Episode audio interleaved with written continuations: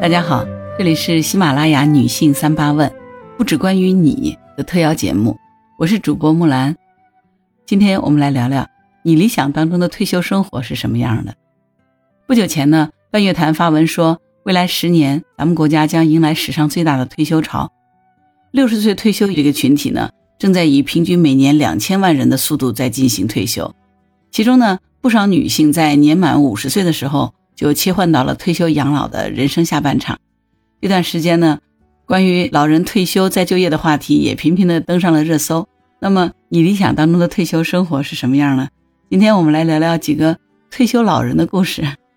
长沙有一位五十八岁的退休大妈，瞒着家里人讲了一年的脱口秀，结果呢，玩梗爆红出圈。她说呢，我现在就是人生最好的阶段，我的财富自由。国家养老金每月准时来到我的银行卡上，我时间自由，想做什么就做什么，我精神自由，不用在乎别人怎么看我。这段话呢，来自黄大妈在脱口秀大会上的一段精彩的演说，说的呢就是她退休后的快乐生活。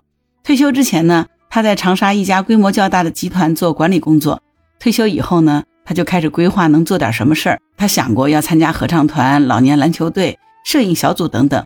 但是呢，讲脱口秀就是在他的规划之外的。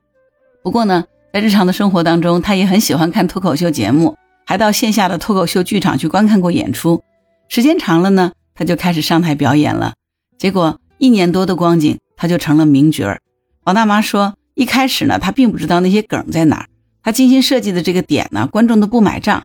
但是呢，他觉得不是梗的地方呢，大家又哄堂大笑，他就觉得很好玩，站在台上很开心。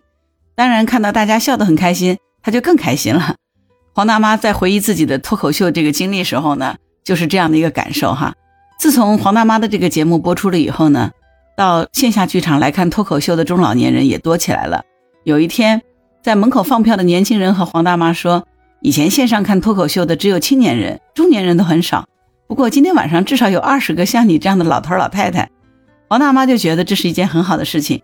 让中老年人呢也了解脱口秀，让他们的退休生活更加丰富、更加快乐。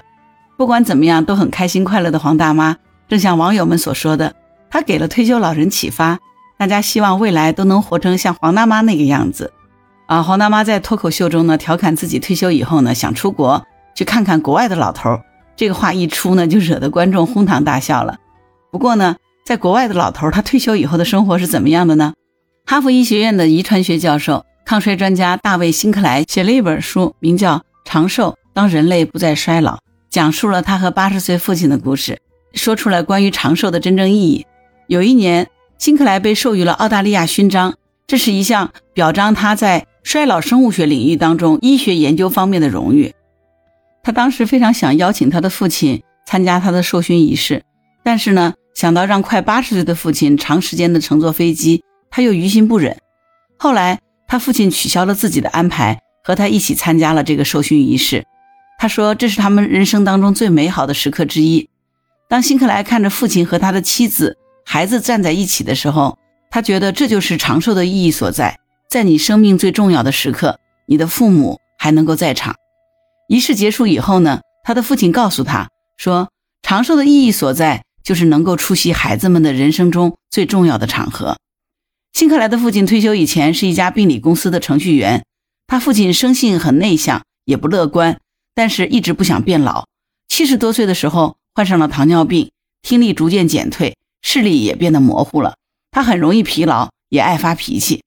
原来他期望自己退休以后能够再体面的多活十年，然后住进养老院。但是他目睹了自己妻子遭受疼痛和痴呆的这个折磨以后呢，就改变了想法。之后。他到了居家养老的年纪，但是很少待在家里。他喜欢旅游，徒步旅行了六天，穿过风雪，登上了塔斯马尼亚州最高峰的山顶，在美国西部寻找人迹罕至的瀑布，在奥地利的冰洞里探险。同时呢，老人也想继续工作。他在澳大利亚的一所大学担任了伦理委员会的委员，负责审批人类研究项目，充分的发挥了他在科学严谨、医务工作和信息安全方面的特长。一直在衰老领域深耕的这个辛克莱都感叹他的父亲在退休以后的变化。他想，父亲的改变很有可能是因为他下定了决心彻底改变生活态度和方式，引发了他在生理和心理上积极的变化。退休它到底意味着什么呢？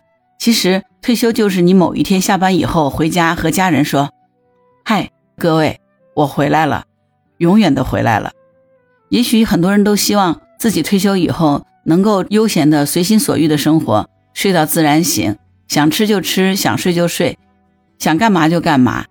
但是这样的生活也可能让人很难适应，尤其是一些习惯了忙碌的人。有一部电影哈，叫做《实习生活》，不知道你看过没有？在那个电影当中呢，七十岁的退休总裁后来就担任了一个创业公司年轻的女总裁的特别助理。他的建议就很棒，我们需要放松呼吸，找到内心的平静。对于神经外科医生桑贾古来说呢，他说：“我永远都不会退休，因为我知道提前退休的后果就是增加痴呆的这个风险。”他在逆龄大脑保持大脑年轻敏锐的这个新科学当中。提到了一项研究成果，就是说呢，每多工作一年，患痴呆的风险就会降低百分之三点二。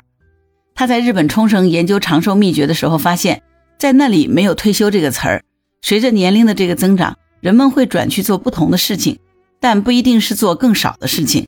所以他的研究结论就是要尽可能晚退休。当你真的退休，也不要放弃生活，要多参加一些令你快乐和兴奋的活动。通过不断的学习、发现和完成复杂的任务，你就会有力量保持目标感。而目标感呢，则意味着你认为自己的生活很有意义、很有方向感。这就是积极的老去。你看，在前面的故事当中，不管是黄大妈还是辛克莱的父亲，他们都过上了令人羡慕的退休生活，因为他们推开了同龄人可能不会去推开的那一扇门。退休以后呢，他们都有了新的目标，比如黄大妈希望讲脱口秀。带给更多人的快乐，也希望更多的老年人了解脱口秀，让退休的生活更丰富。呃，前段时间呢，《新京报》上还曾经有一篇文章，叫做《退休后他们找了份喜欢的工作》的文章，讲述了六十六岁的退休银行的行长这个选择做演员，九十二岁的退休医生成了一名老年模特，他们就是一群热爱生命、忘记老去的人。如果你选择与众不同的生活方式，未来你才会过上与众不同的生活。你觉得呢？如果是我的话，我理想当中的退休生活就是永远在工作，永远在学习，永远在进步，永远在成长，直到我老去的那一天，直到我离开这个世界，这就是我理想当中的退休生活。那么，你理想当中的退休生活是什么样的呢？欢迎在评论区留言。如果你喜欢本期节目，欢迎点赞、转发、订阅当户知。当然，如果你喜欢木兰，也可以加入木兰之家听友会，请到那个人人都能发布朋友圈的绿色平台，输入木兰的全拼下划线七八九，就可以找到我啦。好啦，今天就到这儿，我是木兰，拜拜。